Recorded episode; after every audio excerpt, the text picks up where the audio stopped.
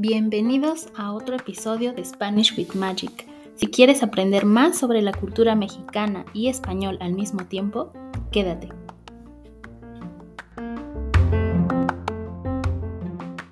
Hola a todos, ¿cómo están?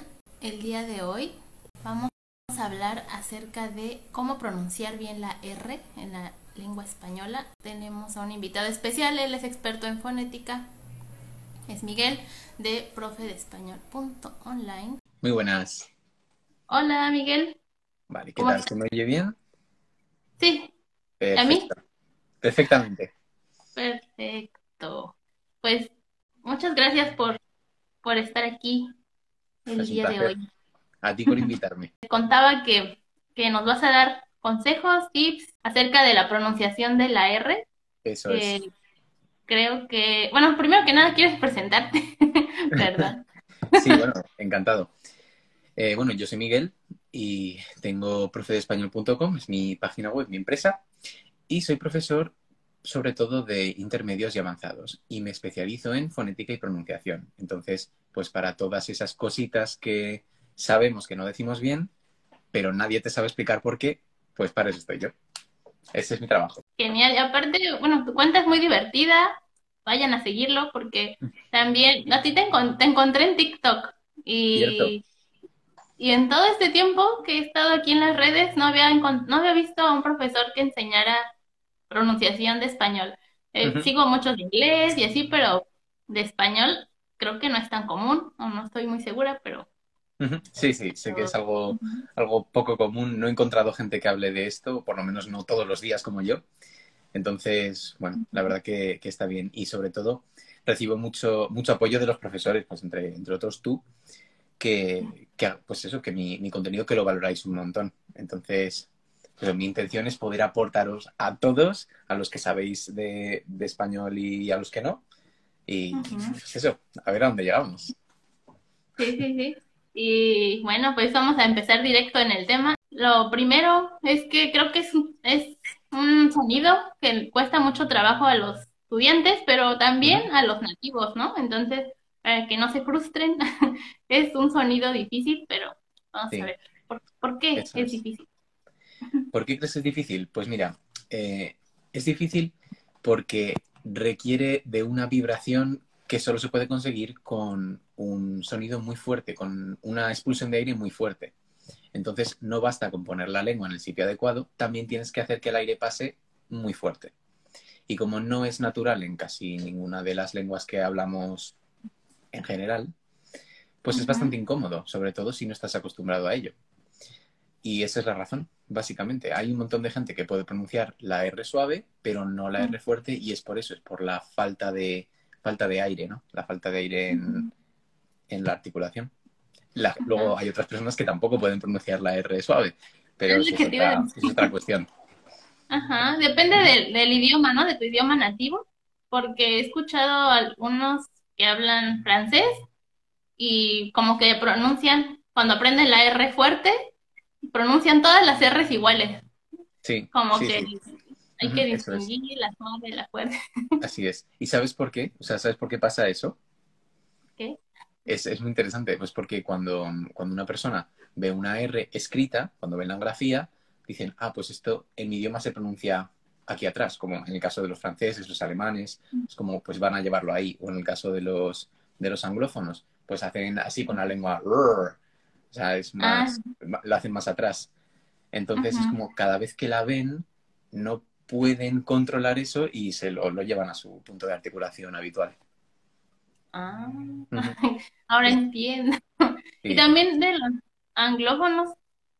Ellos, bueno, yo no sé distinguir ni sé los términos, pero yo los oigo como que todas las R las hacen así como le hiciste ahorita. Para mí así como, como R suave, como una R extraña, pero todas las hacen iguales, entonces por eso se oye eh, diferente, ¿no? Eso es. Eso es. Entonces, ellos, pues cada vez que lo ven, pues tienden a hacer esos sonidos que ya conocen y ya pueden pronunciar. Entonces tienen que aprender, tienen que enseñar a su propio aparato fonador a producir esos sonidos. Y es relativamente simple. Cuesta mucho trabajo, pero es relativamente simple. Ajá. Entonces, cuando, tú enseñas a, tus alumnos, ¿cómo les, ¿cómo les intentas explicar cómo decir la R? Pues no me centro mucho en, la fonética, pero sí en que escuchen muchísimo muchas palabras que suenen así, ¿no? Que vean algunas páginas donde puedan escuchar, que pongan atención a esos sonidos y, este, que traten de imitarlos, pero como tal, así en específico, todavía no, no he tratado con ninguno.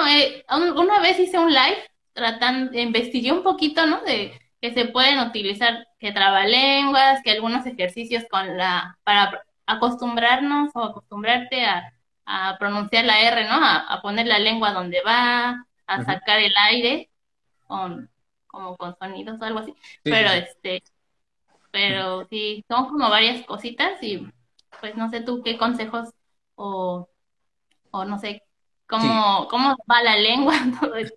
Sí, eso, eso vamos, vamos ahora. Sí, haces, haces muy bien. Eh, lo, que, lo primero que hay que hacer, por supuesto, antes de poder imitar un sonido, es poder distinguirlo, porque si no lo puedes escuchar, no lo puedes imitar, no lo puedes producir voluntariamente.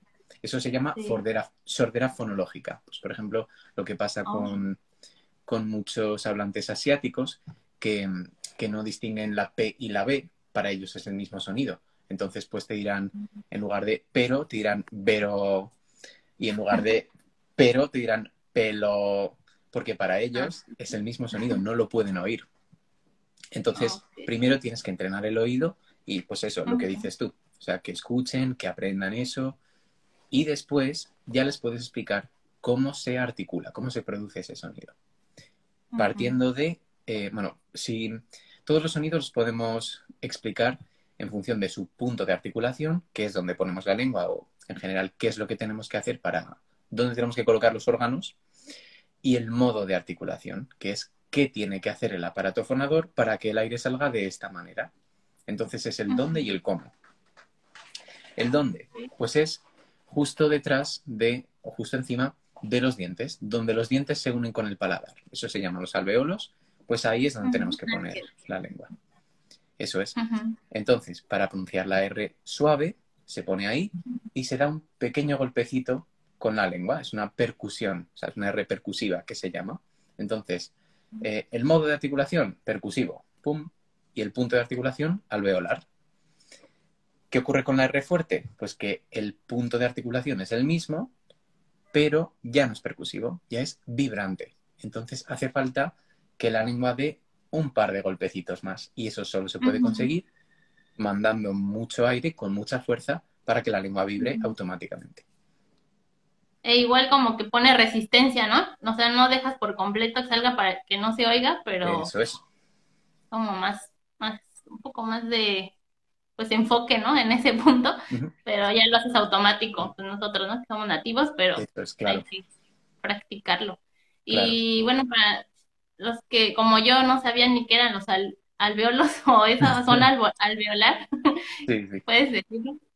Sí, claro, pues eso, o sea, los alveolos son simplemente la, parte blandita entre los dientes y el paladar. O sea, si el paladar es la parte que está arriba y los dientes, pues una parte que ya cierra la boca, pues entre medio tenemos una zona, pues más o menos de un centímetro o medio centímetro, pues toda esa zona son los alveolos. Porque hay una zona rugosa, ¿no? ¿Es o es después? Sí, sí, sí, sí, ahí, ahí, ahí, exactamente, exactamente.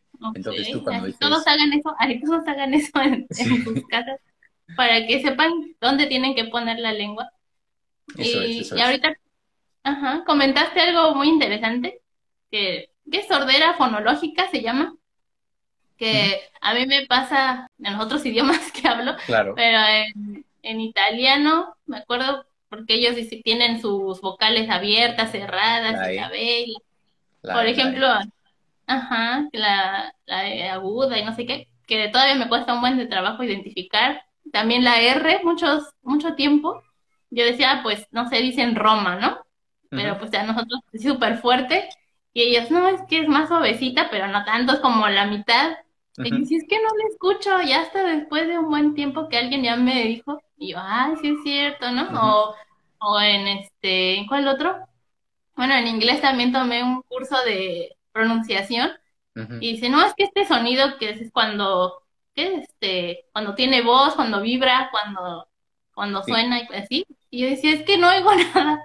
Y hasta que eso con ejercicios, cuando ya los empieza uno a distinguir, ah, sí es cierto. Eso es, eso es. Sobre todo yo creo que en inglés nos pasa a los hispanos concretamente con las vocales, porque nosotros tenemos cinco sonidos vocálicos y ya, y ellos tienen 12 más los diptongos y solo, bueno, 12 en, en Estados Unidos, pero en Gran Bretaña tienen más. Ah, sí, y son diferentes. Y, claro, y tú oyes uno y oyes otro y dices, pues es igual, es una A, es igual, pero no. Entonces, eso, eso nos pasa, por supuesto, pasa en todos los idiomas. Eso es. Y, y, por ejemplo, consejos para que puedan pronunciar bien la R, ¿qué ejercicios podrían hacer o, o qué, cuál es el primer paso? ya que pues lo identificamos. eso es, el primer paso, aparte de saber identificar los sonidos, o sea, pues si eres capaz de oírlo, ya está. O sea, eso es la parte más importante. El primer paso es intentar articularla, encontrar el punto de articulación, normalmente apoyándote en otro sonido que se articule cerca. Por ejemplo, ¿qué otros sonidos se articulan ahí en español? Pues la S, por ejemplo, o la L. Sí, la L también. Sí, la S es un poco diferente, pero, pero sí. La L, en general yo utilizo la L. Por eso, por ejemplo, en, los asiáticos ocurre que, pues, que no, no, pronuncian la R y pronuncian la L, porque realmente es la más cercana. La diferencia es que en la L el aire sale por los lados de la lengua, o sea, se tapa el centro y el aire escapa por los lados, y en la R se tapan los lados y el aire sale por el centro. Entonces, simplemente explicas la diferencia entre la que ellos saben pronunciar y la que están aprendiendo hasta que empieza a salir. Entonces yo normalmente empiezo por la R suave, por la percusiva. Simplemente encuentra el punto y haces así con la lengua. Perfecto. Mm, no me enrollo con esto, pero bueno, también tiene sus maneras y una vez que empiezas ya a pronunciar la R percusiva de manera autónoma y cómoda, ahí intentas centrarte en la vibración, en hacer que pase mucho aire en poco tiempo. Y eso es, o sea, eso es pegar un soplido importante. En concreto, eh, lo que mejor funciona, en mi experiencia, es colocar la lengua en el punto que tú quieres y de manera intermitente soltar el aire con mucha fuerza. O sea, tú pones la lengua ahí y haces...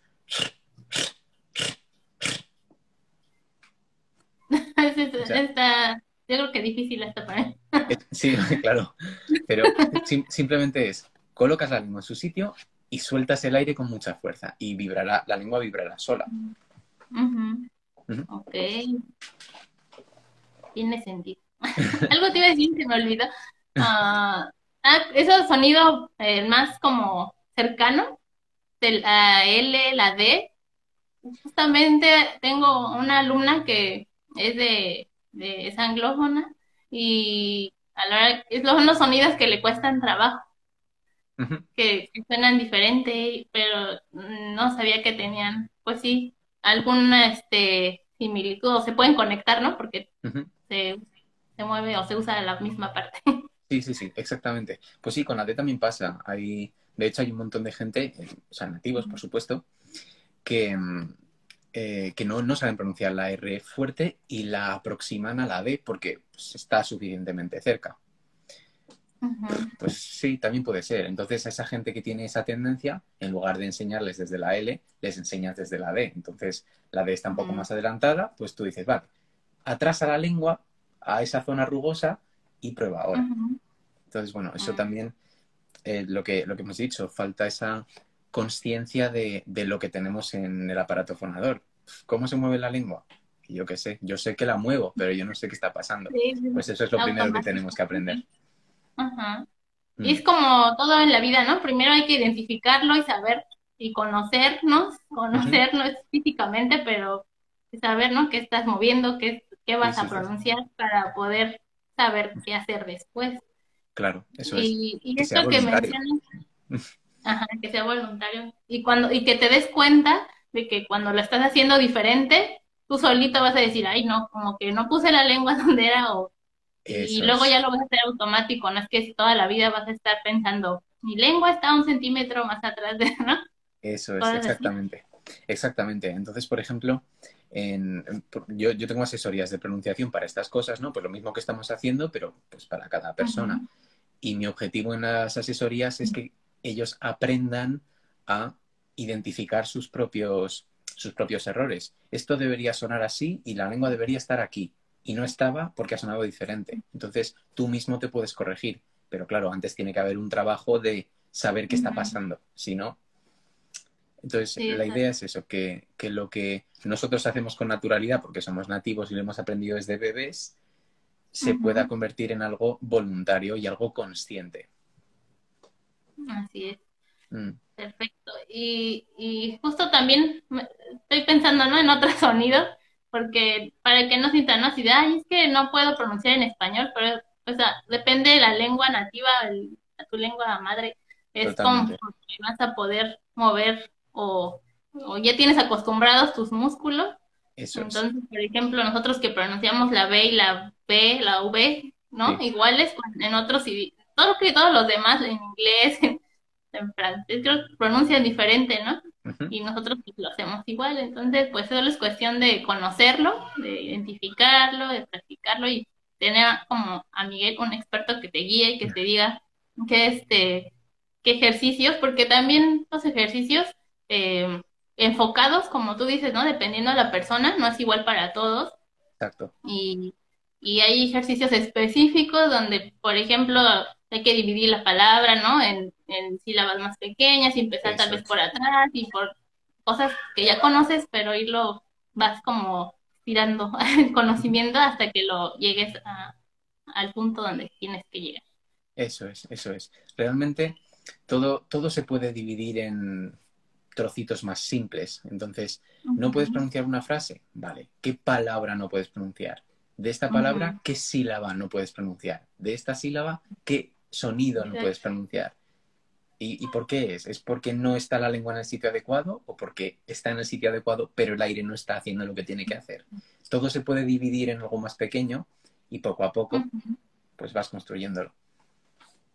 Mm, así es. ¿Y, ¿Y los trabalenguas sirven? Pues...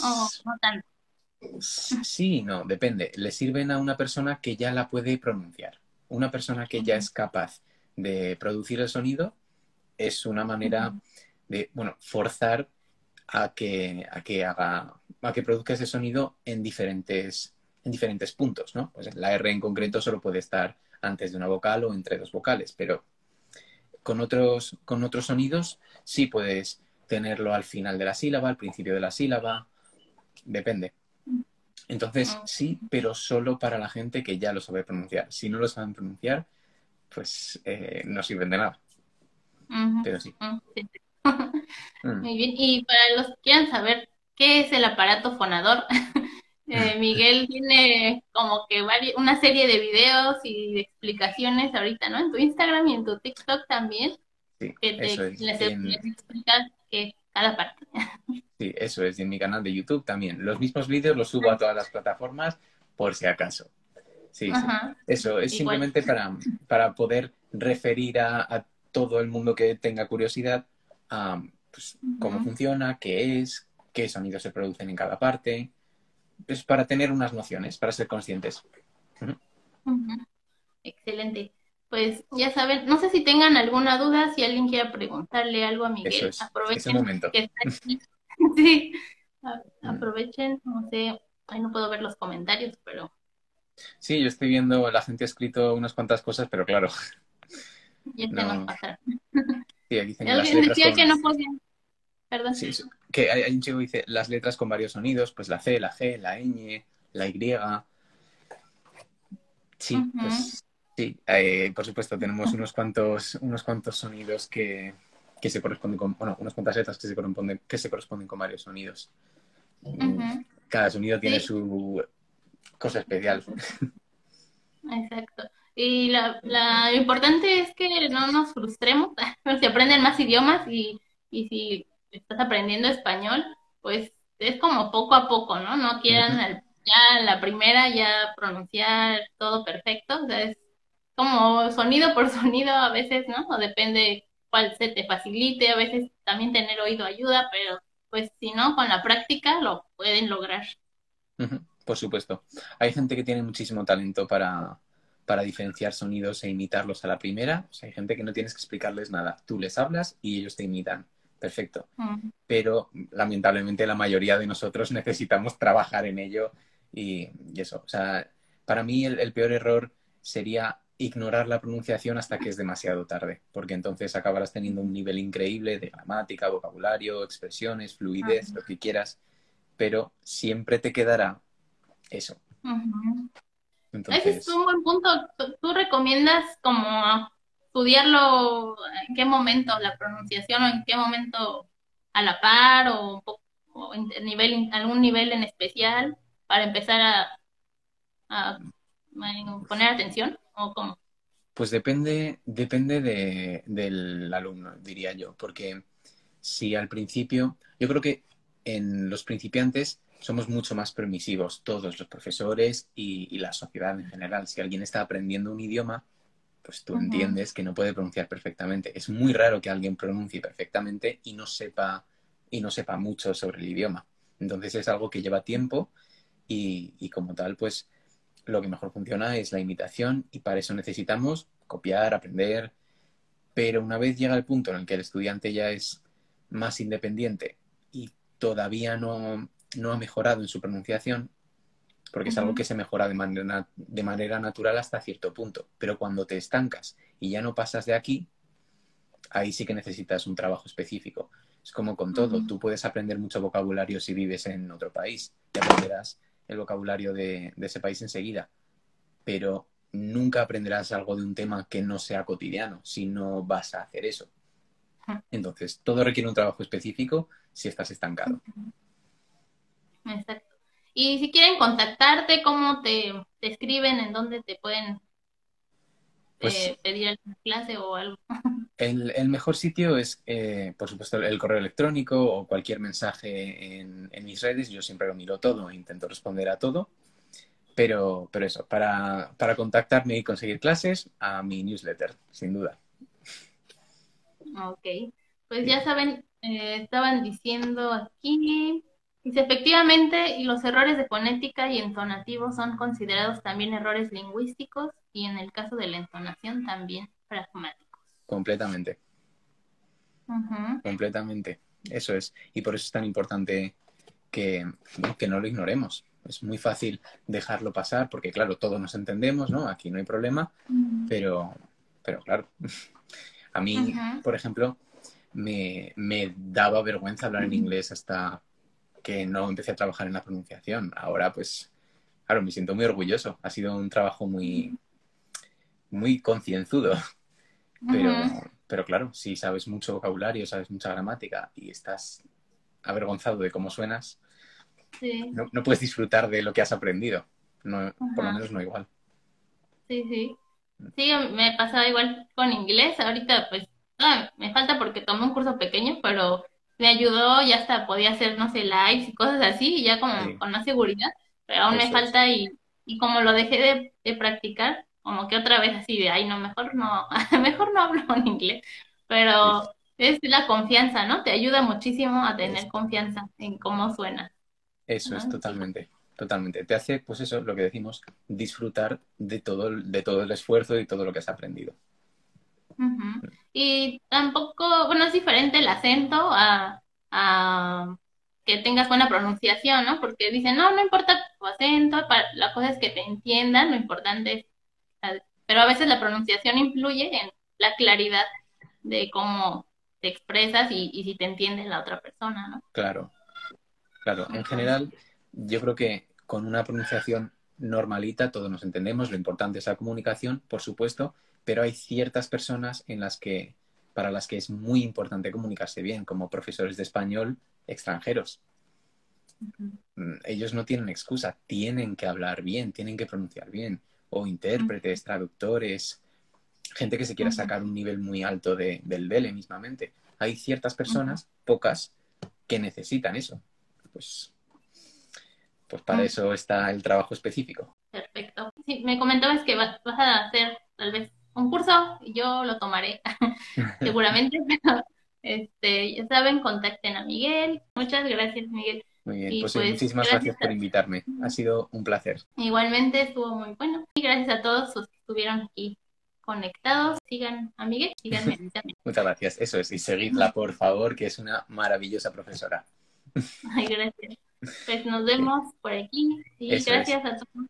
Adiós. Bye. Te invito a que me apoyes en Coffee y en Buy Me a Coffee para que pueda seguir produciendo y haciendo todo este contenido en Instagram, en redes sociales, el podcast.